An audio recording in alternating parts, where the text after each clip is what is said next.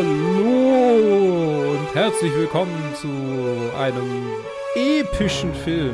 Mit episch meine ich nicht das uncool gewordene Wort, das 2010 mal kurz cool war, sondern die Länge dieses Films und fuck, die Grandiosität und dafür ist dieses Wort erfunden worden. Wir haben den Ted dabei heute. Hey! Und den Joe ebenso. Yo, ich dachte gerade am Anfang eventuell, du singst vielleicht den Anfang in dem Theme so. Oh. Hallo zu Top 250. 50.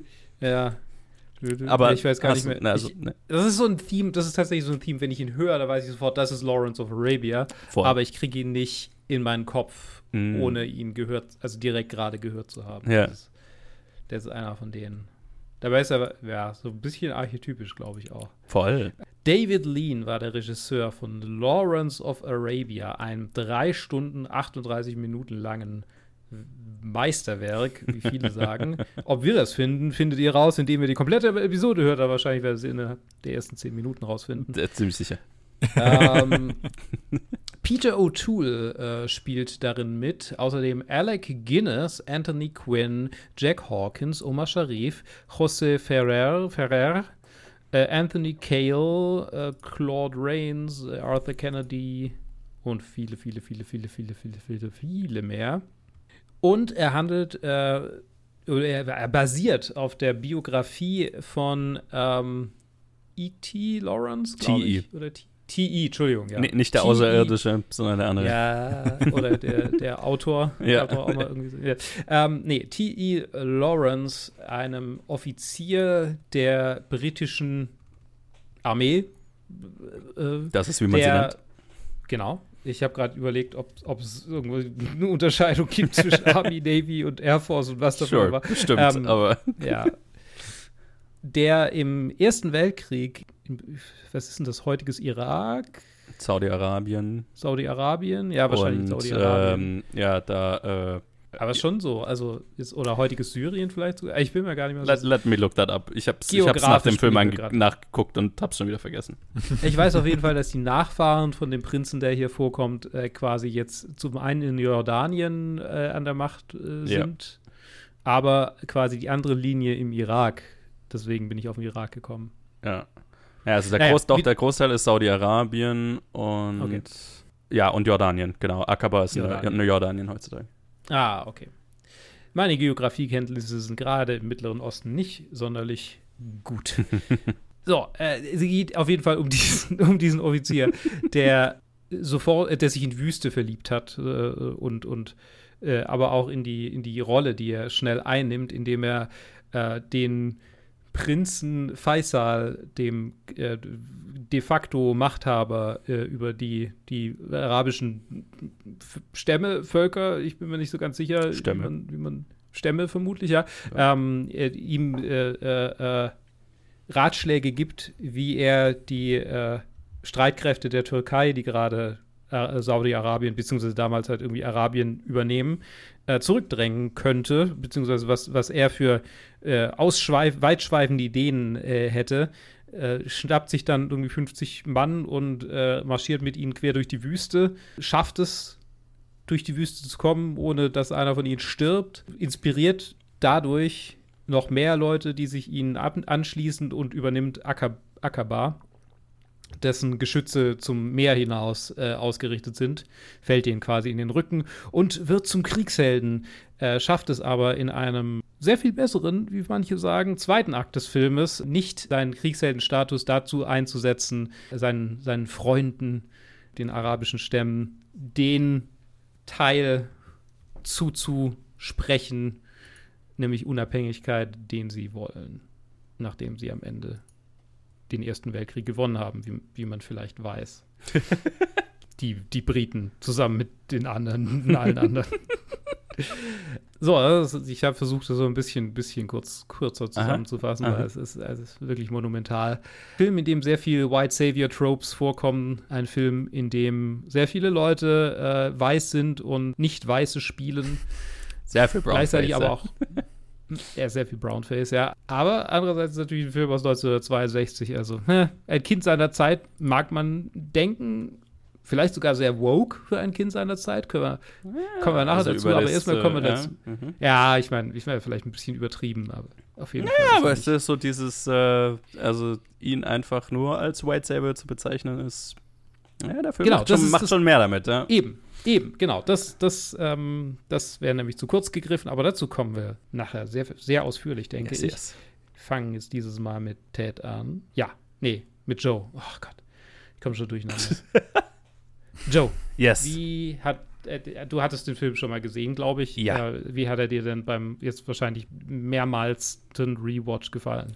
Äh, zweiter Rewatch jetzt. zweiter. Äh, also erster Rewatch. Also ich hatte den vor ein paar Jahren das erste Mal gesehen, weil äh, so, äh, okay, äh, monumentaler klassischer Film sollte man mal gesehen haben. Sehr schöne Blu-ray damals besorgt. Also ich weiß nicht, die gibt es mhm. bestimmt noch. Also ein sehr, sehr guter Blu-ray-Transfer. Und fand ihn sehr geil damals. Hab mich gefreut, den nochmal zu sehen. War ein bisschen nervös, ihn nochmal zu sehen, einfach wegen mhm. dreieinhalb Stunden und so.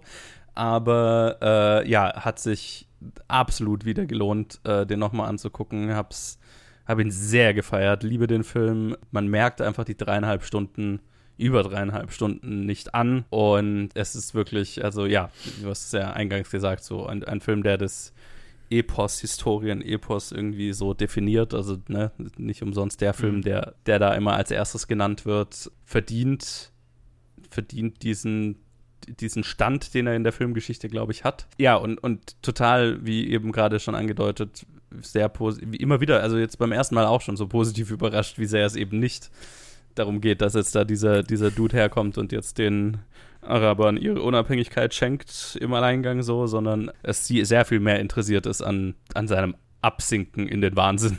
in, in, den, in den selbstgeschaffenen und, und auch die Hinterfragen der britischen Kolonialpräsenz dort, ne? Und was das mit sich, mit sich gezogen hat und so. Also äh, da ist der Film sehr viel intelligenter und sehr viel interessierter daran, mehr zu sein, als eben jetzt nur ein, ein White Savior-Epos. Als es oft, glaube ich, besprochen wird, so gefühlt. Also mhm. ist schon, ja, das ist jetzt nicht, was ich jedes Mal über den Film gehört habe davor. Also, ja, hat, hat seine Elemente, die sehr in ihrer Zeit sind. sehr viel, sehr, sehr viel, sehr viele sehr, sehr britische Schauspieler, die auf Arabisch gemacht wurden. Absolut, das sollte man ansprechen, aber nee, liebt den Film, liebt die zentrale Performance von Peter O'Toole. Sehr, sehr, sehr mächtiges Ding und freue mich drüber zu reden. Also weiter an Ted. Okay, für mich war es das erste Mal, dass ich ihn gesehen habe. Das war, das ist also ein Film, über den, von dem hört man direkt, wenn man anfängt, sich für Filme zu interessieren. Mhm. Und den put man sofort auf die Liste für ganz, ganz weit hinten, weil die vier Stunden, die gebe ich mir jetzt nicht sofort als, während ich erst so Filme entdecke und kennenlerne. Ja. Und für mich war das so eine Sache äh, mit dem Film, ähnlich wie Joe letztes Mal mit Reservoir Dogs, dass, ah ja, den will ich unbedingt mal sehen, aber der kommt ja dann irgendwann bald in der, in der Top 250, deswegen den kann ich jetzt gepflegt mal auslassen, die letzten paar Jahre und habe dann einfach drauf gewartet, bis er kommt. Und war dann auch sehr, sehr aufgeregt, den zu sehen. Und mir hat er extrem gut gefallen. Auch ich war sehr überrascht, dass ähm, wie, wie differenziert der Blick auf diese historische Figur ist. Also das ist, also es ist wieder eine Hagiografie, dass er irgendwie auf ein Podest gestellt wird als dieser White Savior. Noch ist das irgendwie auf irgendeine simple oder banale Weise gezeigt. Also es wird wirklich in sein inneres Leben da reingeschaut und wie du gesagt hast, halt einfach sein, sein, seine Straße in, in den Wahnsinn gezeigt, wie er, wie er, wie er einfach nicht wirklich mit den Sachen klarkommt, die, die er sich da vornimmt. Und als dann abstrakte Sachen real werden, sein, irgendwie sein Kopf das nicht irgendwie mehr mit, mitmachen kann und dann, ja, und wie gesagt, es ist ein sehr großes Epos. Es wird, das kann, man, kann ich jetzt nicht alles zusammenfassen. Äh, anyway, ich war da auch sehr überrascht.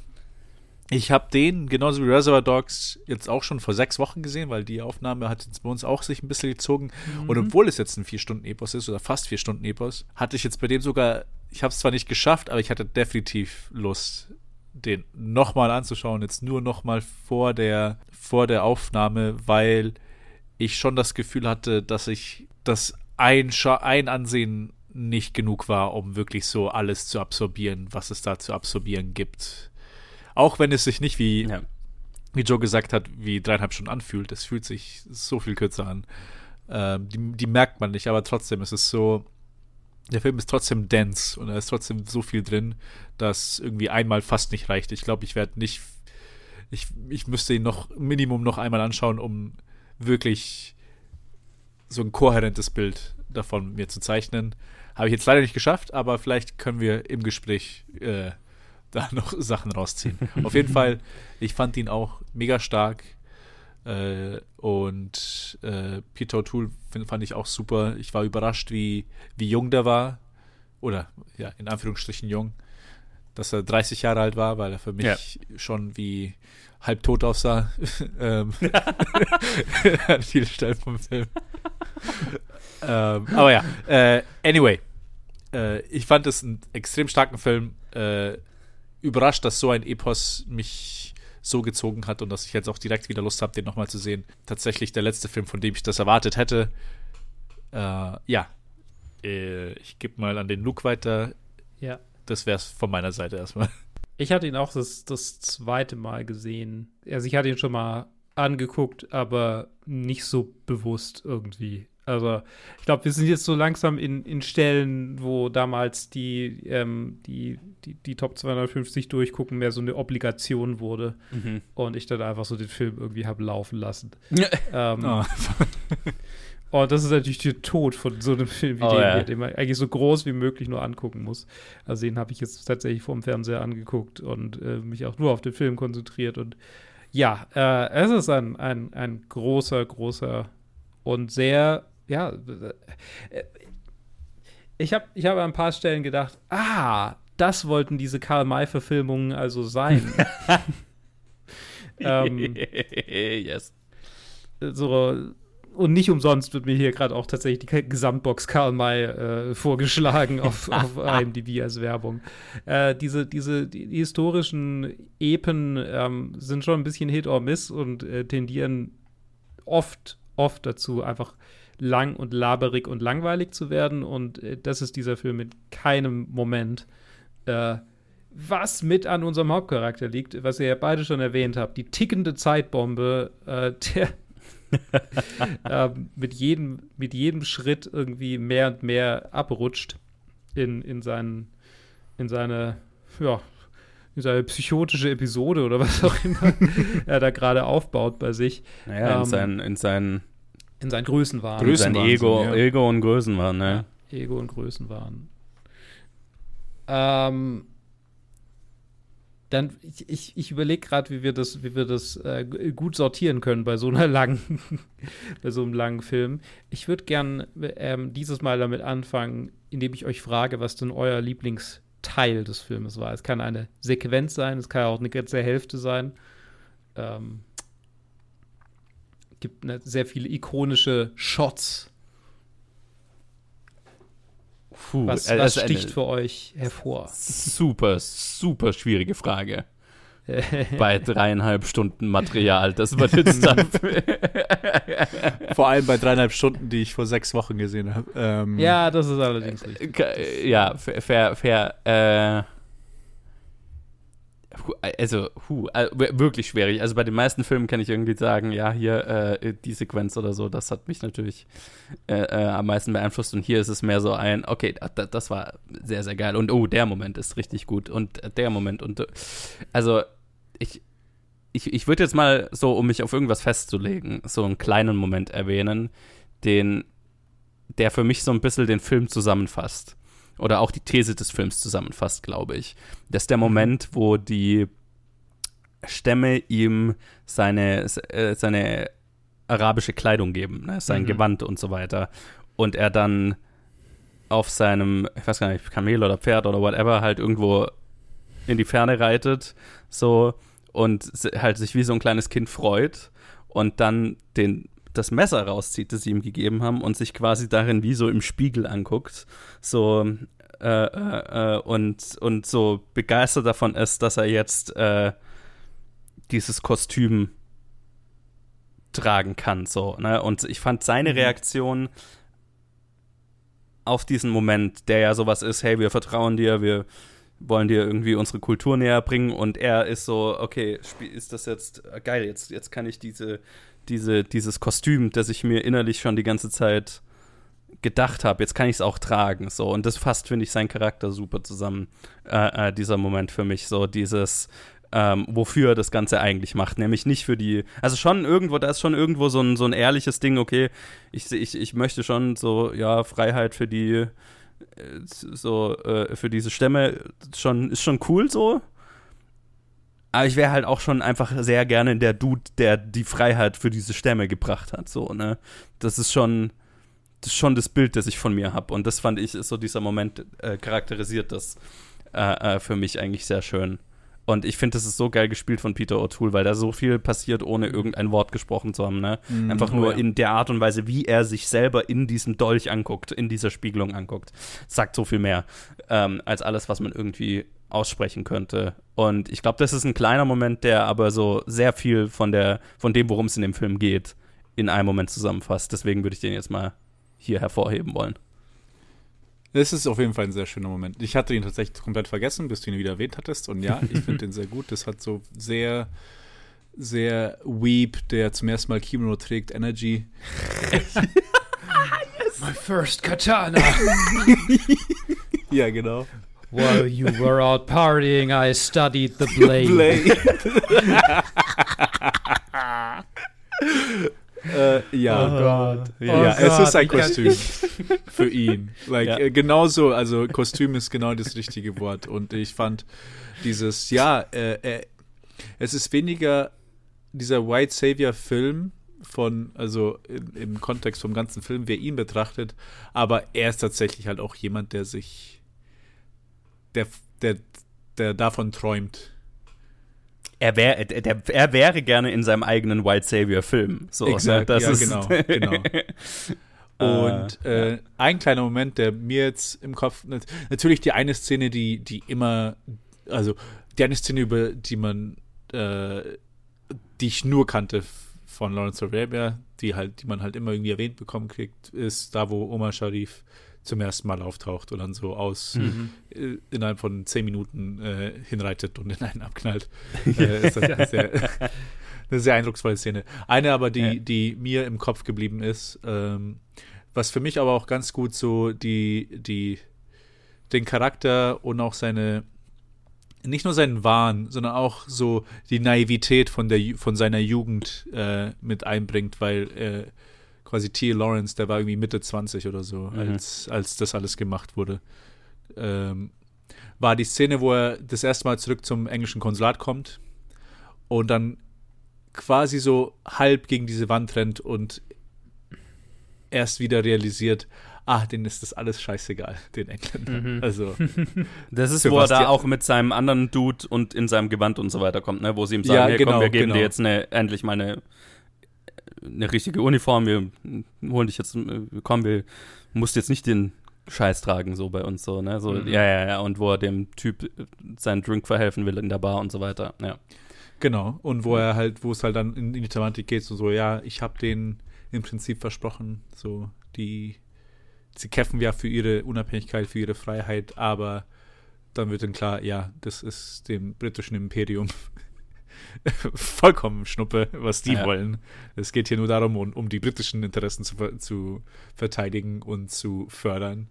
Und wo er da dann so, so seinen ersten Realitätscheck kriegt, ob so im, oder zum Beispiel nicht Realitätscheck, aber so einen realpolitischen Realitätscheck kriegt, wo er zuerst wieder realisiert, ja. in welcher Welt er lebt, weil er die Wochen davor halt wirklich in, in seiner Abenteuer-Traumwelt war in der er schon viel durchlitten hat und viele irgendwie Abenteuer und halt auch äh, Menschen verloren hat. Äh, vor allem einer von den beiden Jungs, die mit ihm mit dabei waren. Und dann aber halt nochmal so gegen diese Wand brettert und merkt, das ist, das bedeutet denen nichts. Und er aber so diesen, quasi diese, diesen Traum hatte, dass er da wirklich was bezwecken und bewirken kann. Ja. Mhm. Für, für die Menschen, für die er vermeintlich da war, aber er eigentlich nur als britischer Agent da war, um Interessen für das Königreich zu fördern und nichts weiter. Die, zwei Szenen eigentlich, die wir jetzt genannt haben, verkörpern ganz gut so seine zwei Seiten, ne? Und, und auch so ein bisschen sein Arc über den Verlauf des Films, ne? Mhm. Du hast jetzt gerade gesagt, irgendwie Abenteuerspielplatz, das ist sehr die Szene, die ich genannt habe, ne? So, Mhm. ähm, ja, wir sind da jetzt so durch die Wüste und das war alles hart und so weiter, aber er ist halt einfach so delusional, dass er halt einfach nicht geglaubt hat, dass er sterben kann und dass das schei- scheitern kann. Und deswegen wird er jetzt da belohnt mit seinem, mit seinem Abenteuerspielplatzkostüm, ne? Dass er, dass er Mhm. dann kriegt sein Cosplay. Und äh, die Szene, die du jetzt genannt hast, ist einfach nach dem harten Reality-Check und unterstreicht halt so ein bisschen die ehrlichen Interessen, die er dann doch hat, ne? den Leuten auch vor Ort zu helfen. Was ja schon drin ist. Also er ist jetzt nicht so ein kompletter egomane äh, Opportunist, der jetzt hier seine Chance sieht, seinen, seinen Traum vom Kriegshelden sozusagen zu leben. Ähm, so, so dieses, äh, ja, diese, diese, was weiß ich, freiheitliche Ansicht, die er da hat, ne? Das, Mhm. das, also so dieses, okay, äh, ähm, externe Herrschaft von jeg jeglicher Art ist irgendwie schlecht, ne? Also so so ein bisschen Mhm. libertär, wie er da unterwegs ist, so ein bisschen. Ähm, ja, und das verkörpert ganz gut diese zwei Seiten des Films und worum, wo, wo, wo sich der Film halt auch bewegt und in, in, äh, den Arc, den er durchmacht. Ich, ich Ja. habe ich hab einen Punkt, der vielleicht an der Arc noch, noch so ein bisschen eher so ein Neben, Nebenschauplatz ist, nämlich ähm, die, die, die Gewalt, in die er sich stürzt. Weil mein, meine Szene wäre tatsächlich der, der Guerillakrieg, beziehungsweise der, der, der, die Sprengung der Bahn. Mhm. Mhm. Das ist ähm, zum einen eingeleitet von einem wunderbaren Cut. Irgendwie der Reporter, der fragt, hey, wo kann ich ein bisschen Action sehen? Und der Prinz, der sagt, wenn ihr Action wollt, dann geht ihr zu Lawrence. Und quasi auch mit dem, ne, mit dem, mit dem Backdrop irgendwie, er hat, er ist da zur Armee und konnte da nichts erreichen und Ja. irgendwie äh, frustriert ihn und so. Und dann Ja. sehen wir ihn, wie er einfach quasi das Erste, was wir danach von ihm sehen, ist, wie er, wie er eine Bahn sprengt. das ist so, okay. An dem Punkt habe ich mich auch entschieden, wie, mein, wie meine Letterboxd-Review sein soll. So, mein Gott, wenn, sie, wenn, er, wenn er einfach in die Therapie gegangen wäre, ich sag's euch. wenn der Mann Therapie gemacht hätte, Ja. dann. Ja, Ähm, ja, es ist eine sehr geile auch- Sequenz. Dann auch ähm, die, die, ist es in dieser, äh, ja, die, das Entsetzen über die Brutalität, Ja. finde ich, finde ich auch, ähm, sondern dass dann noch ein bisschen Menschlichkeit irgendwo drin ist, aber er begräbt sie, Ja, ja, ja. um Also- weiter diese Rolle spielen zu können. gibt ja auch irgendwann so diesen Moment, wo er, ich, we- ich weiß gar nicht mehr, ich habe es auch nicht mehr genau im Kopf, wann das ist. Gibt es irgendwann so einen Moment, wo er einfach so in so einem Stapel aus Leichen sitzt oder so und wenn irgendjemand Ja. mit ihm redet oder so, ne, also das, das ist so ein Bild, das sich vom ersten Mal anschauen total bei mir eingeprägt hat. Das war so der Moment, wo ich mir gedacht habe, oh shit, okay, das ist so ein anderer Film, als ich erwartet hätte. Ja. Ja, es ist, es ist sehr gritty, auf jeden Fall. Also viel grittier, als man irgendwie bei diesen, bei diesen Historien-Epen. Da gibt es immer Gewalt, aber sie ist immer so, ja, es ist ein Mittel zum Zweck und da ist er heroisch und so. Ja, Und hier ist es ziemlich brutal. Also, es ist äh, brutal im Sinne von, wir, wir sehen, was es für einen Impact auf zumindest ihn hat. ja. Ja. Hm. Ja, und einfach auch also, ne, so von, vom reinen filmemacherischen e epen, epischen Faktor dieses Films und so weiter, ne? Also das ist halt, ich habe jetzt nicht recherchiert, wie sie das gedreht haben, aber ich bin mir ziemlich sicher, die haben halt einen Zug entgleist. Also, Mhm. weil- das, also das sah, Ja, zu, ich das meine, sah das, jetzt nicht nach äh, einer Miniatur aus, wenn du mich fragst. Das äh, werden sie vermutlich gemacht haben, ja. So, uh, good Ich habe shit. es nicht, ich hab's nicht genau äh, recherchiert, aber Ja, die Ich werden schon die Erlaubnis gehabt das haben. Ich habe Gegenteil. auch gelesen, dass äh, der zu der Zeit der König von, von Jordanien auch einfach, dass viele von den Extras, die Soldaten gespielt haben, einfach wirkliche Soldaten waren. von, vom, vom Königreich Jordanien einfach gegeben.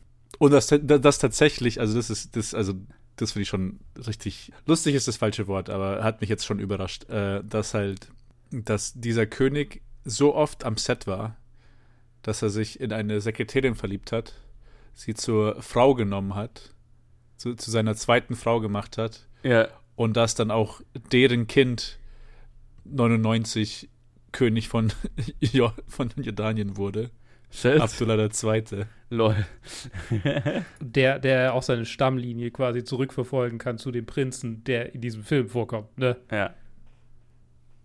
Also der König von, das habe ich auf Wikipedia herausgefunden. Der König von Jordanien ist quasi der Ur-Urneffe von, von Prinz Faisal. Ja. Und ich glaube auch die Saudi-Familie ist doch irgendwie noch mit. Also, alle miteinander. die, die, Und die, die können, haben auch noch. und die können alle irgendwie scheinbar ihre, ihre Ancestry zurückverfolgen zu Mohammed. Ja, das natürlich auch, ja. Also so crazy. Ja. Ähm, aber finde ich, ich meine, das macht sehr viel Sinn. Das ist dann so ein, das ist so ein richtiger, so ein richtiger Move von, okay, ich stehe auf die Frau. Äh, ah, ich bring mal Soldaten mit, kein Problem. Yes, yes, ihr könnt die, ihr könnt die haben. ja. Kein Ding. Äh, das ist eine ja. richtige, ja. Mhm. Geil. Ja, es ist auch so wieder, ne, immer wenn, wenn irgend so ein Historienepos ist, ich mich jetzt an Apocalypse Now erinnert und so, ne, du bist halt immer, also bis jetzt CGI alles übernommen hat, irgendwie hast du halt immer einfach so viele Leute gebraucht und Equipment gebraucht und so weiter. Und dann, ja, so viele dieser Filme sind halt irgendwo hingegangen, wo die lokale Regierung halt bereit war, das zur Verfügung zu stellen, so, ne. Äh, sei es jetzt, äh, den Vietnamkrieg nachzustellen, der bei Apocalypse Now mit echtem Equipment oder hier, ne, das, das wirkt sehr ähnlich, wenn du mich fragst. Ja. Ist, also ich, ich lese gerade Sachen auch über diese, über diese Produktion. Also schon, also schon groß irgendwie. Also ich finde es krass, sobald irgendwie so ein Staat mitspielt. Ja. Ja. Hier in Ägypten, also nee, generell, generell die arabischen äh, Staaten konnte nicht, äh, wurde nicht gezeigt initial, weil, weil sie, weil irgendwie alle das Gefühl hatten, dass äh, historische Figuren so ein bisschen äh, falsch dargestellt wurden. Mhm. Äh, und in Ägypten wurde dann zumindest mal gezeigt. Also irgendwie der Präsident hat sich den dann mit Omar Sharif angeguckt. Ja, Omar Sharif ist ja auch Ägypter, also das ist ja der ja. Einzige, der Der einzige, ja. authentisch Bis auf die einen, Extras. einen arabischen Background hat. Ja, ja, genau. Apropos, Ara- okay. Ähm, ich habe auf Wikipedia habe ich gelesen, dass die ähm, Einheimischen scheinbar und das ist jetzt wirklich so richtig, das hört sich so richtig an wie ein Interview Hörensagen Ding. ja. Ähm, Alec Guinness, wenn er in Kostüm irgendwie rumgelaufen ist, teilweise mit dem Prinz Faisal verwechselt haben sollen. Ich habe mir Fotos angeguckt, es ist zumindest ein bisschen Ähnlichkeit da, aber es ist also also finde ich schon. Also guckt, guckt euch vielleicht mal Fotos von Prinz Faisal an. Ja. Aber scheinbar war es vor allem so auch irgendwie die Mannerism und sein, sein Akzent, den er hatte. Also Prinz Faisal, wahrscheinlich muss man, äh, ja genau. Nee, wenn man, wenn man ihn googelt, dann so das erste Foto, das man sieht. also, Ja, ja, Kann ich schon, schon. ein bisschen sehen, ja. ich kann schon sehen, ja. Und die Mannerism Akzent war halt, das war halt Alec Guinness. Ja, ja, Ja, ich meine, Alec Guinness ist halt Der ein jetzt- großartiger Schauspieler. Der hat Ich jetzt finde es lustig, dass das so der zweite Film ist, den ich von ihm gesehen habe nach Star Wars. Was und dann habe ich noch Little Lord Fauntleroy gesehen. Und jetzt, jetzt Oh, ja. und das ist jetzt so die erste so Dude. Rolle, wo man ihn kennt, wo er, wo er, sein, so er seinen Legendenstatus so hatte als Schauspieler und ist so, okay. jetzt habe ich es endlich mal gesehen bei so einem. Film. Ja. Also ich meine, das, das, das krasseste, also so tra- transformationsmäßig finde ich eigentlich Anthony Quinn. Ähm, Mhm. Der halt, also der halt komplett in, in seinem Make-up nicht mehr wiederzuerkennen ist. Es ist so halt ein Ja. Beispiel. Ich liebe Anthony Quinn in der Rolle und ich liebe ihn als Schauspieler, aber es ist halt einfach, ihr hättet euch den ganzen Make-up-Kram sparen können, wenn ihr einfach einen arabischen Schauspieler gecastet hättet. Ja. Holy fuck. So, ihr hättet nicht Anthony Quinns gesamtes Gesicht ersetzen müssen, um ihn arabischer aussehen zu lassen. Ja. Aber äh, ja, Ja. das ist halt einfach äh, so ganz, ganz klassisch das filmische Denken der damaligen Zeit. Oder halt, also bis vor kurzem. Also es ist halt Das einfach so, kurzem, ja. kam gar nicht in den Sinn, haben, haben Leute gar nicht drüber nachgedacht. Das ist ja mal, in den meisten Fällen ist es ja gar nicht so ein böser, ich will aber gar keine arabischen Schauspieler haben, sondern meistens eher so ein, naja, aber ich, äh, so, ja, Anthony Quinn wäre doch gut für die Rolle. Hm. wie lassen wir ihn arabischer aussehen? Ja, lass eine künstliche Nase und äh, Brownfacen und so weiter. Passt Mhm. schon. Und er ist super in der Rolle, aber es ist halt so, ja.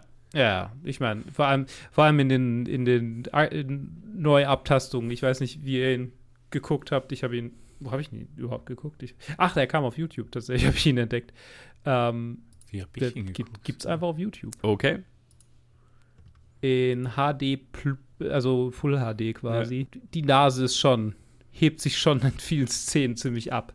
Auch vom, vom Rest des Gesichts. Also mir wäre es nicht aufgefallen, ehrlich gesagt. Äh, Selbst in meiner super geilen Restaurations-Blu-ray-Abtastung, bla. Ähm, also, wo ich dann wusste, dann, ja, okay, ja, schon, aber es, ich finde es einen extrem starken Make-up-Job einfach, aber Ja, Ja. äh, vielleicht, vielleicht denke ich, hm, hm, vielleicht war es nur eine Szene. Wenn ich so drüber nachdenke. Also es gab, ich kann mich erinnern, dass ich an Ja. einem Moment dachte, das ist eine falsche Nase. okay. Ja, ich meine, also, vielleicht äh, fällt mir das auch weniger auf, aber also selbst wenn ich mir jetzt Bilder anschaue, ist schon, also, schon krass gut gemachtes Make-up. ja. Vor Es allem, ist- wenn du ist dir Bilder von Anthony Quinn so äh, er in der Rolle und dann er normal anschaust, das ist halt einfach, es ist Ja. nicht dieselbe Person. Krass, ja. Ich sehe es gerade. oh Mann. Yo. Äh, Yo. Ich, ich, ich würde gern auf eine Sache eingehen. Ich würde gern über das, den Anfang des Films, den Anfang, Anfang des Films reden.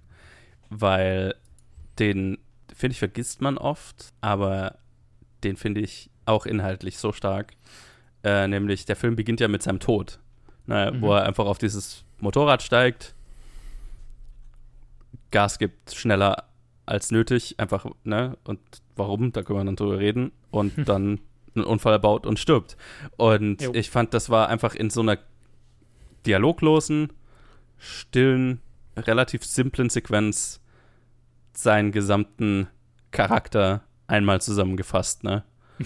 So einfach das ich, ich, äh, so, so dieses Suchen nach Thrill, nach außergewöhnlichen Erfahrungen, ne, so, ich weiß gar nicht, wie ich sagen soll, einfach so, ja, dieses Thrill-Seeking, dieses Adrenalin-Junkie, dieses äh, was Außergewöhnliches machen, so, die, ne, auch einfach so, das britische Landleben ist halt einfach nicht, wofür er gemacht ist, so, ne, äh, und w- das einzige, den einzigen Thrill-Faktor, den er hier suchen kann, ist dies, so dieses Motorrad einfach übertrieben schnell zu fahren und dann bringt sie natürlich sofort um. Also ne, er kommt eigentlich da zurück und kommt, also kann in dieser Welt eigentlich nicht existieren und stirbt sofort Stirbt daran. sofort, so, ne? ja, ja. äh, super, super geiler Anfang, wie ich finde. Ähm, und fasst halt einfach seinen Charakter einmal kurz in weniger als drei Minuten gefühlt zusammen. Und so richtig aufgefallen ist es mir erst jetzt beim zweiten Mal anschauen. Mhm. Ich, erst vor allem die Close-Ups von seinem Gesicht während Motorradfahren finde Ja. ich eigentlich sehr stark. So das, das, der Tunnelblick. Ja. äh, den er, die den er so Besessenheit, oft dann- die halt, die wir halt Ja, dann die wiedersehen. So in den Stunden später. 100 Prozent. Also deswegen auch äh, Peter O'Toole's Performance. Also das ist einfach, der, der, der erzählt den gesamten Character Arc dieses, dieses Typen oder was ihn innerlich ausmacht in Close-Ups, wo, wo, wo nicht mal sein ganzes Gesicht so richtig zu sehen ist, weil er diese dumme Brille Mhm. trägt. Ist einfach so, ne, nur, nur durch seine Performance erzählen wir diesen Charakter innerhalb kurz, kürzester Zeit in einer Umgebung, in der wir ihn gar nicht erwartet hätten. Und bam. also es ist schon, schon einfach ein- eine geile Art, diesen Film zu starten, finde ich. Ja. Ich finde ich find auch die, die, die Beerdigung danach und dann irgendwie die Kommentare. Ja. Das hat mich so ein bisschen an einen, also vor allem, weil das alles Briten in äh, fancy Klamotten waren, habe ich Ja. sofort an irgendwelche Monty Python Skits gedacht. oh, you was a brilliant chap. Ja, aber ich finde, das ist auch Aber, jetzt rein äh, strukturell auch super stark, den Film auch mit dieser Beerdigung dann anzufangen. Mhm. Einfach, ähm, weil es so äh, die, die, die Erwartungen an diesen Charakter auf eine Art und Weise setzt, die dann bestätigt und gebrochen werden über den Verlauf des Films und wir lauter Charaktere über ihn reden hören, die dann im Verlauf des Films wieder äh, auftauchen und halt komplett andere Beziehungen natürlich logischerweise darstellen, als sie hier es selber dargestellt haben. Ne? Also so alle, dürf, alle kriegen ihre Version der Geschichte über diesen Typen erzählt. Nur er nicht wirklich. Also so die wahre Geschichte erzählt keiner. Und dann erzählt der Film seine Version davon. Aber ja, Ja. das, das ist schon Und es führt halt in so ein Epos direkt ein. Ne? Es ist so, okay, wie, wie Citizen Ja. Kane im, im Prinzip an, am Anfang auch, über den wir ja auch in Kürze reden. Mhm. So, okay. Demnächst, ja. Ja, also wir fangen den Film damit an, dass wir jetzt sagen, wir erzählen, wir reden jetzt über das Leben dieses Typen einfach. Ne? Das, das ist, was wir jetzt machen. Strap in. Ja, also, ja, hopefully you strap in or Ja. you'll uh, crash and die. ja. Äh, ja, es ist wirklich, ich, ich, es ist wirklich so ein bisschen sein, sein ganzer, sein ganzer Charakter. Ich habe gerade, es ist ein bisschen eine Tangente, ich habe gerade ähm, äh, Free Solo angeguckt. Ha. Und da gibt es ja auch die Sequenz, wo sie, ähm, wo sie sein, wo sie irgendwie eine neurologische Untersuchung von ihm machen Ja. und dann realisieren, dass seine Amygdala einfach nicht auf normale Stimuli reagiert. Die ist einfach, die ist einfach schwarz. und, und das ist schon so, ne? Ich meine, wenn du, wenn du eine Revolution quasi oder einen Guerillakrieg anführst, dann, dann macht das normale Leben halt nichts mehr für dich. So. Äh, ich, ich würde auch sagen, dass er halt einfach, ne, es gibt halt einfach Leute, die, die so Ja. das brauchen, einfach weil es ist ja wie- wie der Typ in Free Solo, also das ist ja auch, worauf dieser Film so damals so ein bisschen raus will. Ähm, Mhm. der, kann, der braucht das, um was zu Ja. spüren. So, ne? Einfach. Ja. Und ich finde, äh, T. Lawrence, also zumindest die, die sich die dieser Film zum, zum Teil äh, äh, zu transportieren scheint, halt braucht das auch. Ne? Also der Mhm. ist ein außergewöhnlicher Typ, ne? Also der hat schon so äh, Leadership Qualities und den ganzen Scheiß so, ne, den man auch braucht dafür. Also der hat auch die, die, die nötigen Talente, aber hat vor allem das Ego und er hat den, den Drang, mehr zu sein, was zu erreichen, weil, weil das irgendwie die Validierung ist, die er halt, die er braucht. So, ne, weil nichts anderes reicht in, in dem Sinn. Ne? Und das ist eigentlich, äh, das, das finde ich das Schöne an dem Film. Also die erste Hälfte ist einfach nur, äh, äh, macht ja auch Spaß, ihm da, mit, mit ihm dabei zu sein. Ne? Also wie er, wie er so diese, Mhm. weil diese, diese jugendliche Selbstüberschätzung, ne, die er einfach an den Tag legt, so nach dem Motto, ja, ja, wir machen das, wir gehen jetzt einfach durch die Wüste. So, das, das, I will do it. und, und so einfach diese, dieser völlig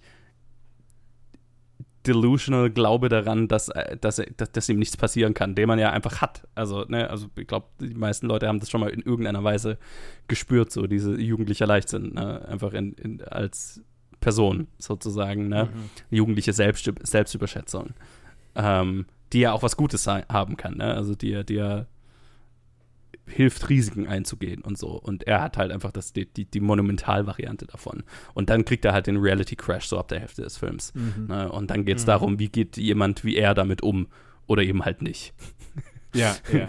Rennt er weiter gegen dieselbe Wand immer wieder. So, ne? Ist interessant, wenn man sich auf eine Person äh, konzentriert und also auch auf eine reale Person und dann aber im Vergleich halt genau dieses, ähm, diese jugendliche äh, Naivität, die dann ähm, zerstört wird. Und die Mhm. kennen wir auch von den anderen sehr, sehr bekannten Ersten Weltkriegsfilmen, die, wo Mhm. es halt aber noch sehr abrupter ist, jetzt auch vor allem mit der neuen Version. Ich kenne ja das Original ist im Westen nichts Neues, wo es einfach so, okay, bam. Ja.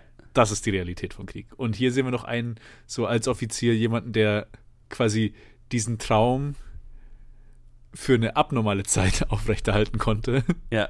Also fast schon, also ein, ein, eine, ver, eine verrückte Länge an, an Sachen, die er als ein, ja, wie er am Anfang gezeichnet wurde, ein relativ irgendwie gelangweilter Offizier einfach äh, so aufrechterhalten kann. Einfach nur durch Ja. seinen Elan und Naivität und einfach nur einen Haufen Glück, dass das halt einfach alles all- geklappt hat, Ja. so wie es so wie es klappen sollte.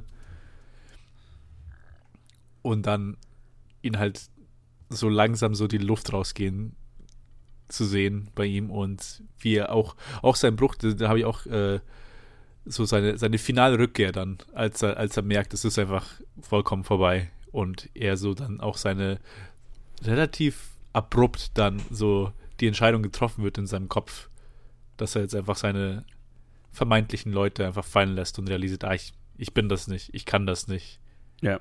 ich bin kein Savior und ich gehöre ich gehöre nicht zu euch, ich muss zurück nach England und ciao.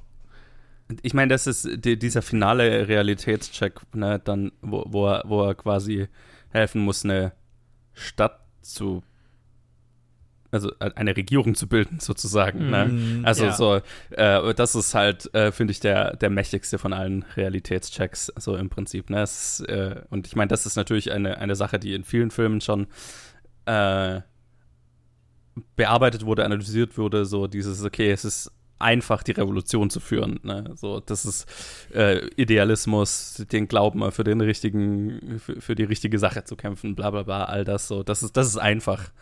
Ähm, schwierig ist, mit ganz vielen unterschiedlichen Meinungen am selben Tisch was Funktionierendes aufzubauen, so, ne? Und, und Mhm. auch äh, Ja. bei, bei Stange zu halten, ne? Am, am, am Leben zu halten. Und äh, er ist halt so ein Charakter, der ist halt einfach, äh, der, der knickt sofort zusammen, wenn es darum geht. Ne? Der kann, der kann nur das eine. Und äh, in dem Moment, wo, wo halt einfach Idealismus und so Sturm und Drang, so, okay, wir machen das jetzt einfach, wir rennen da jetzt einfach rein, wo das halt einfach nicht mehr funktioniert. Da ist die Luft raus, da, da ist nichts mehr da. Der, mehr, mehr ist er Mhm. nicht, ne? Da, da ist einfach, Ja. der, der, hat nichts mehr zu bieten. So, ne? Und das ist so, da wird er mit, glaube ich, auch mit so der, der Leere konfrontiert, die er so in sich hat, ne? So dieses, äh, der hat ein Talent, wenn man es so nennen will, und, und mehr nicht. Und dann hat dieses Talent plötzlich keinen Nutzen mehr. Ne? Und dann fährt er gegen den nächsten Baum. So mehr oder weniger. So einfach, ne? Ja. Äh, er ist, ist sehr geil. Einfach. In der heutigen Zeit würde er Startups machen, ganz viele. er, ist, er ist schon so ein bisschen, ne? So ein, so ein, so ein Bullshit-Artist, fake it till you make it. Äh, Mhm. äh, äh, äh, ja.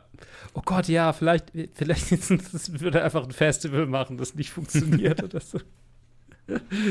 äh, er ist, äh, es, es ist interessant, weil das ist ja auch ein, ein, ein Thema, das in vielen Filmen auf andere Weisen beleuchtet wird, irgendwie mit dem, okay, Revolution ist einfach easy peasy und Ja. jetzt müssen wir, ähm, jetzt kommt die Realität. Ja.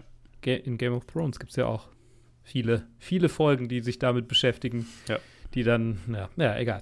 Ähm, Absolut. ich habe eine Review gesehen. Ähm, ich meine, die Parallelen sind nicht von der Hand zu weisen. Dune ist definitiv sehr inspiriert von diesem Film. Äh, ist ja auch, die Bücher sind, glaube ich, auch zu einer gar nicht mal so weit Stimmt, weg wurden die Zeit geschrieben? Ja, rausgekommen. In den 60ern. Hm. Ich glaube tatsächlich auch in den 60ern, ja. Ah ja, drei Jahre nach diesem Film kam Ja, das erste Buch raus. Alright, das ist, Das ist so- nicht von der Hand zu weisen, ja. das ist quasi direkt, direkte äh, ähm, Inspiration. Äh, ich finde es so witzig, weil das quasi, das, das ist so die andere Seite, ne? der, der perfekte Typ Mhm. Dafür. Ja. Dune ist ja in irgendeiner gewissen Übermensch. Hinsicht durchaus ein White Savior. Also, ne? Ja, ja, also so ist es White Savior. Ah ja, es Die- ist nicht mal. Ich, ich bin gerade auf der Dune, also übers Buch der Wikipedia-Seite, sorry, dass ich äh, unterbreche. Mhm. Aber es ist sehr bewusst von seiner Geschichte inspiriert. Also nicht mal, nicht mal speziell vom Film, Mhm. aber sehr speziell von T.E. Lawrence und sein und seine so sein messianisches Involvement in Ja. der, in der Mhm. arabischen Revolt.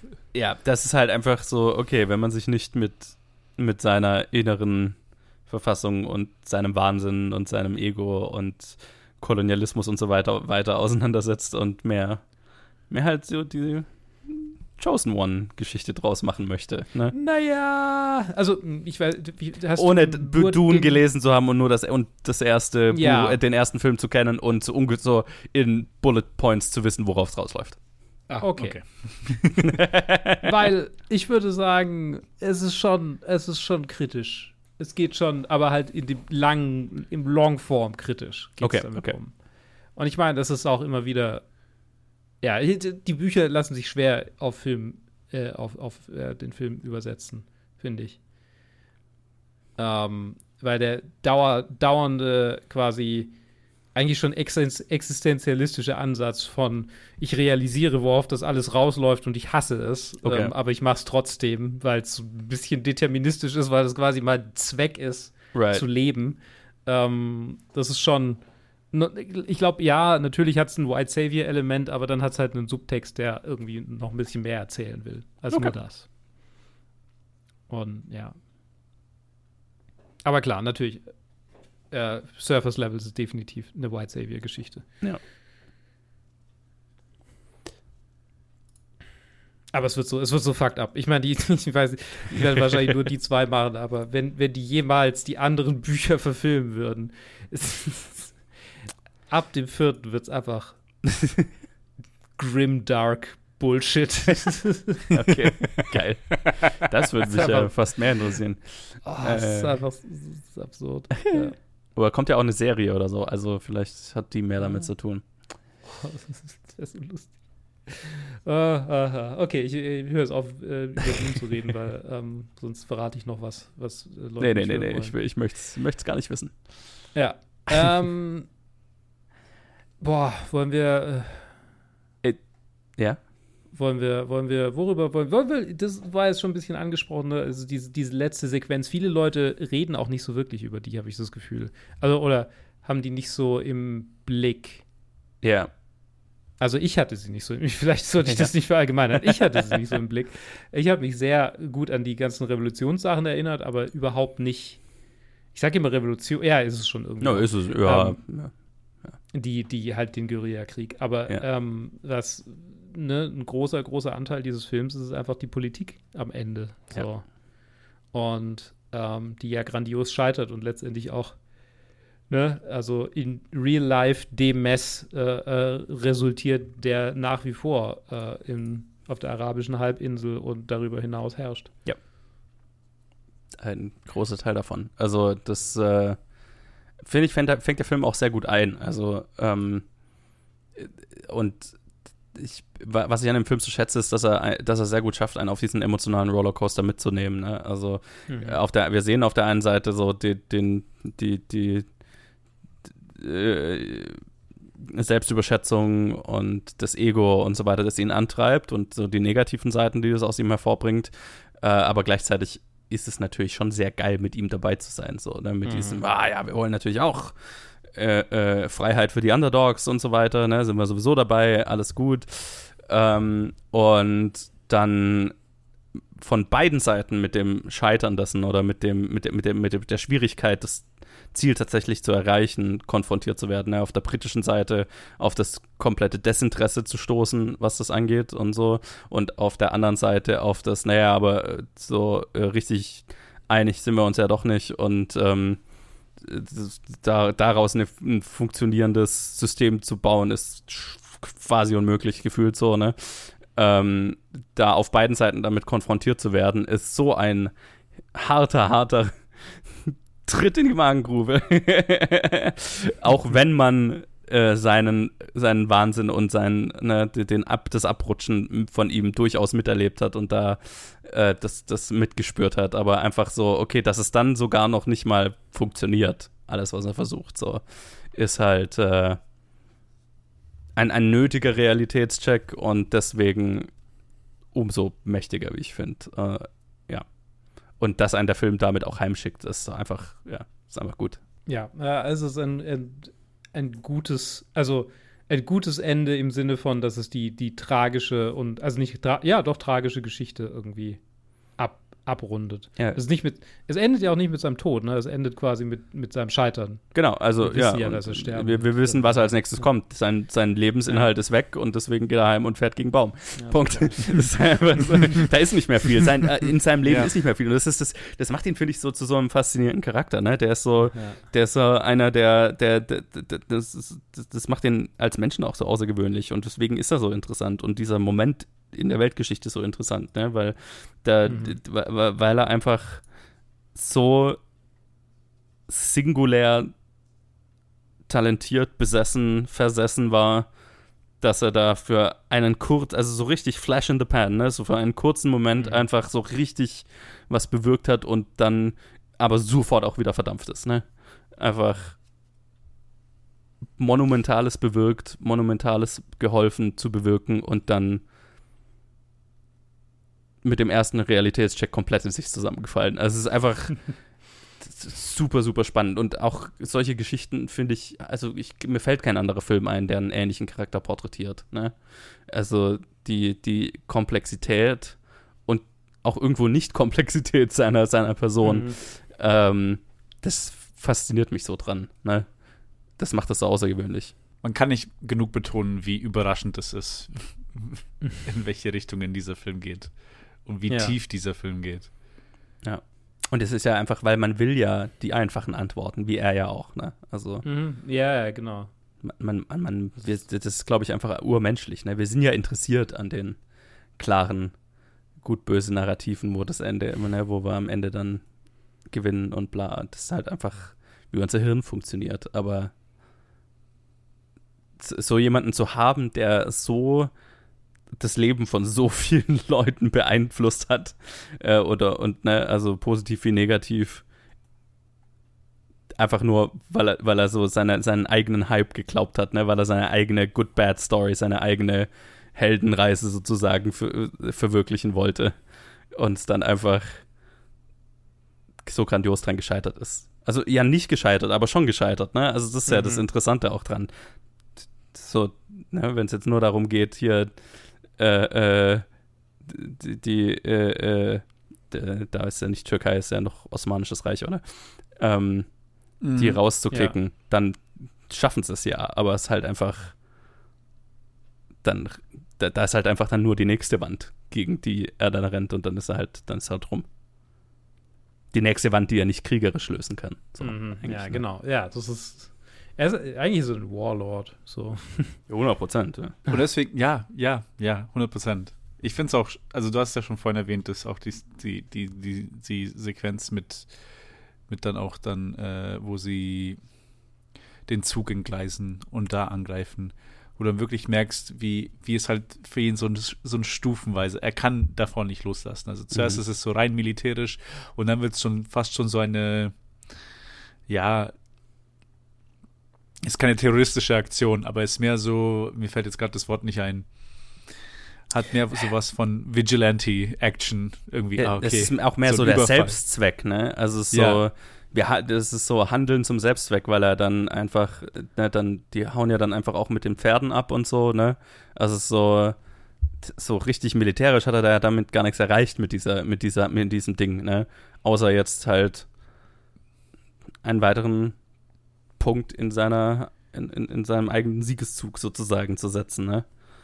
Und was so seinen Messias-Komplex weiter beflügelt, ne? Wo der, ist ja, gibt ja auch den Typ, der versucht, ihn zu erschießen dann und vorbeischießt oder dann erschossen wird. Also es ist halt einfach so, der läuft da rum, also mir kann ja mhm. gar nichts passieren. Und alles, er was er. Er trifft ihn an der Schulter. Ja, stimmt, genau, er trifft ihn an der Schulter. Und es ist halt einfach so, alles, was er tut, irgendwie ist halt bestätigt so dieses, mir kann nichts passieren, ich kann alles tun und mhm. äh, äh, und, und er muss halt irgendwas tun, um diesen Mythos aufrechtzuerhalten, für sich selber vor allem halt auch, ne?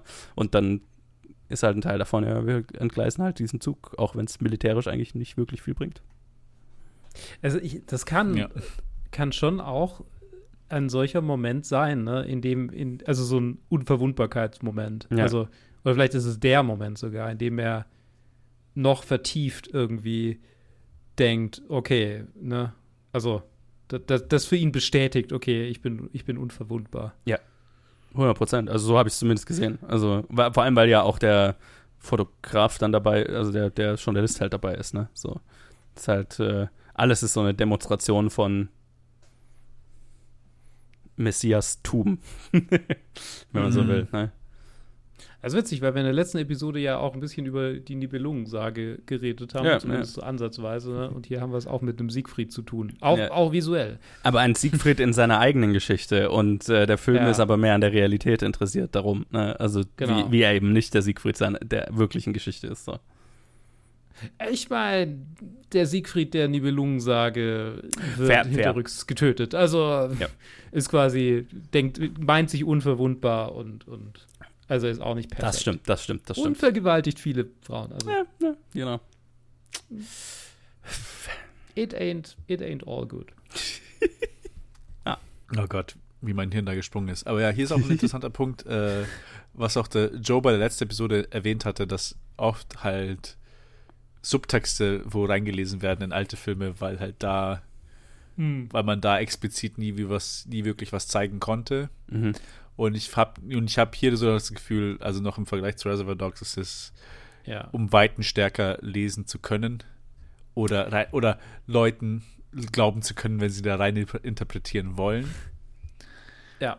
Äh, vor allem halt mit Orange und äh, Omar Sharifs Charakter, Ja. Sharif Ali.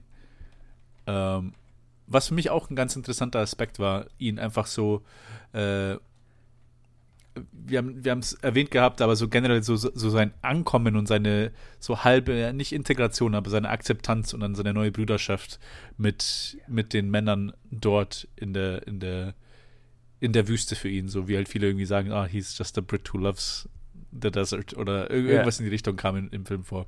Ja.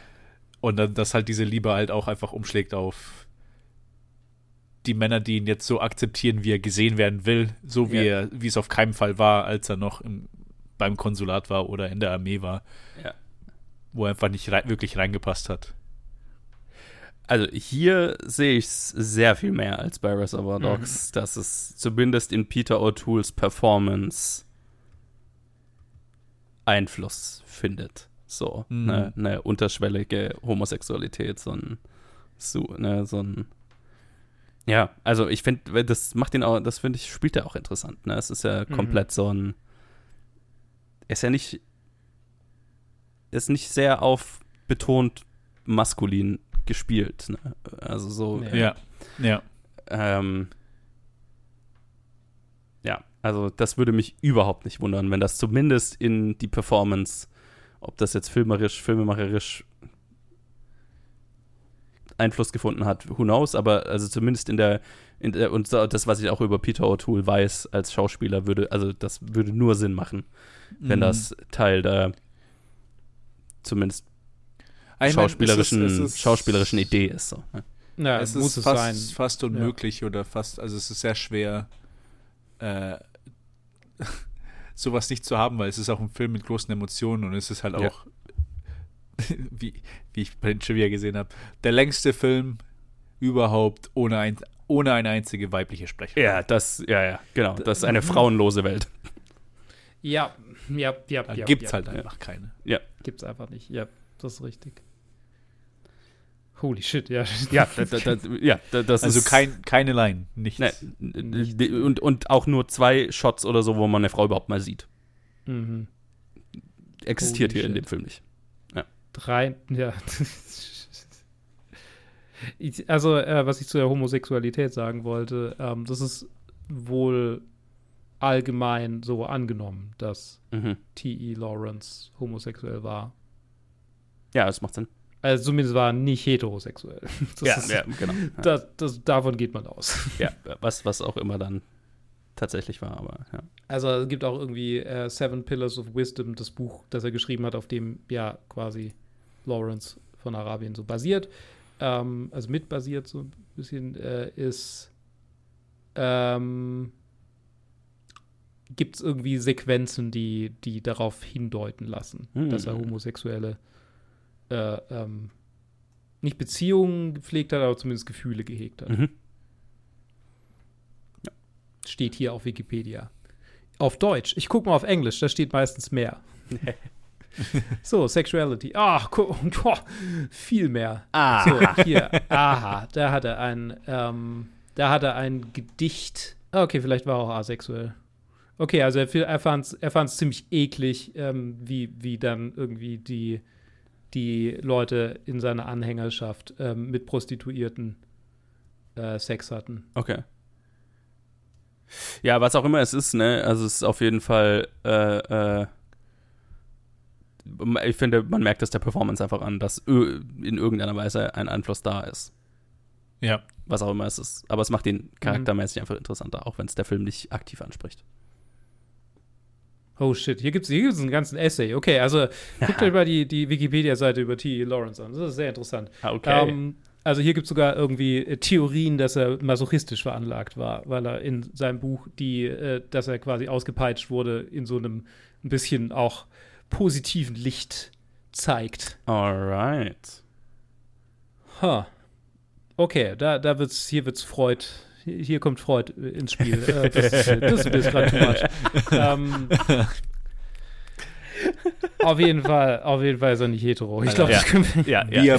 Kinky, was, was ist er nicht? Ja, genau. Ja, oh ja. ja. Oh Gott, was er, ich will gar nicht, ich will gar nicht aussprechen, was der heute, auf was der heute stehen würde. Äh, schön. ah, ah, der Headcanon von T.E. Lawrence als Weep ist es aber en, für immer, für immer äh, bei mir festgesetzt. We gotta go through the desert, uwu.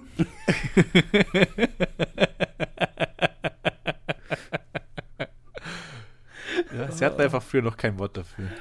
Ja, ja Ah. genau. das ist einfach, aber ein, äh, äh, wie sagt man so schön, äh, ah, es ein, ein, ein britischer, äh, äh, so, so ein Sonderling ja, quasi. ja, ja. Ja. Gibt es noch ein anderes Wort dafür, aber fällt mir gerade nicht ein.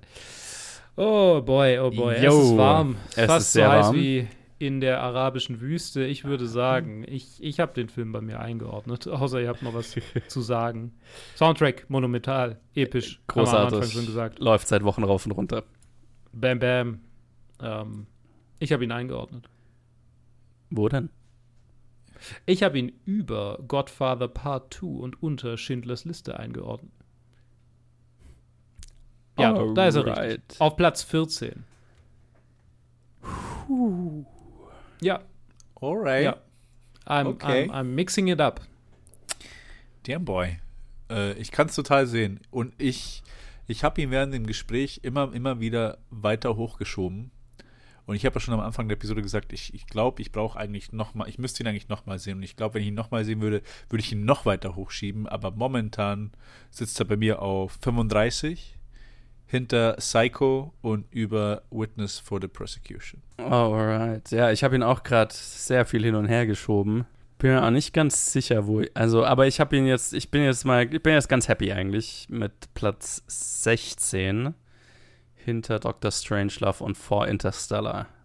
Das fühlt sich Alright. ganz richtig an eigentlich. Ja, ja, ne, whatever. Der, der, der, der, das ist so einer, der, keine Ahnung, egal wo ich den hinschiebe, ich glaube, ich wäre nicht happy. Er spielt, er Ja. spielt oben mit. Das auf jeden Fall. Er Das auf jeden Fall. oben mit. Cool. Yo. Ähm, das war Lawrence von Arabien, Lawrence of Arabia, und wir verabschieden uns jetzt zurück in die arabisch anmutenden tropischen Abende des Ja, mittleren ja. Mhm. August äh, 2023. Ihr erinnert euch vielleicht damals. äh, ja, jetzt ist es wahrscheinlich kalt und ich, wir beschweren uns darüber, äh, wie kalt es ist. Ich werde mich Ähm, niemals darüber beschweren, dass es kalt ist. Ich bin sehr, sehr viel mehr für kaltes Wetter gebaut als für warmes. Huh. Ja, ich, bei, mir ist, bei mir ist ein Hin und Her. Ich beschwere Es mich. ist sehr easy, sich warm deutsch. anzuziehen. Ja, genau. Das, das ist immer mein Punkt. So, äh, einfach bei dieser Das- stehenden Hitze kannst du halt einfach nichts machen, wenn du keine Klimaanlage hast. Und Kälte, da, da gibt es Mittel dagegen. Das, das, Ja. ja. Ja, das ist richtig. Kann man sich Das eine heiße wahr. Schoki machen. Zum Beispiel. Oh ja, eine heiße Schoki. Und dann schön dann vier Stunden ähm, Lawrence of Arabia schauen. Dann fühlt man Hell sich yeah. auch ein bisschen wärmer. Ja, genau. Absolut. Das, guckt euch doch jetzt mitten im Dezember für Lawrence of Arabia. Das wird wahrscheinlich im März. Nee, keine Ahnung. So ich weiß nicht, wie groß dein Backlog noch ist. Keine Ahnung. Nee, so groß ist er nicht. Ähm, Es Okay. wird wahrscheinlich erst im, eher im November rauskommen, wenn ich richtig schätzen kann. Egal, egal, Whatever. egal. Ihr Kälter. werdet mich jetzt sicherlich korrigieren oder ich mich selbst, wenn ich realisiere, wie ich das gerade schneide, einen Tag bevor ich es rausbringe. Oh, ha. Okay, nächstes Mal. wir haben ein bisschen die äh, Liste durcheinander gebracht, aber wir sind jetzt einfach in der Reihenfolge geblieben, in der wir sie angeguckt haben. Das heißt, ähm, jetzt gerade, wer weiß, wie die Liste jetzt aussieht, äh, aber jetzt gerade in diesem Moment, als wir es aufnehmen, ist Ikiru auf dem nächsten, also eigentlich über Lawrence of Arabia. Aber whatever, wir werden also als nächstes über Ikiru von Akira Kurosawa reden. Ich kann scheinbar das R nicht mehr rollen. Mhm. Es ist zu heiß, das R zu rollen. das ist zu anstrengend. Ah. Vielen Dank, dass ihr dabei wart. äh, Immer gerne. Trotz Hitze. Super gerne. Und, und ja, ich habe es sehr genossen, mit euch über diesen Film zu reden. Und ich hoffe, ihr, liebe Zuhörenden, habt es genossen, uns dabei zuzuhören, wie wir über diesen Film reden. Und schaltet doch nächstes Mal wieder ein, wenn wir über Ikiru oder irgendwas anderes reden, was auch immer ihr für euch von uns anhören wollt. Bis dahin, äh, bleibt doch, oh Gott, so, ähm, mhm. determiniert, na, das hatte ich schon mal, fuck. Ja, ja, ja. Ähm. Bis, bis dahin, äh, äh, äh, bleibt doch so ähm, entschlossen wie Lawrence, wenn er sich auf sein Motorrad setzt. oh boy. Okay. Alles Bis klar. dann. Tschüss. Alles klar. Tschüss. Ciao, ciao.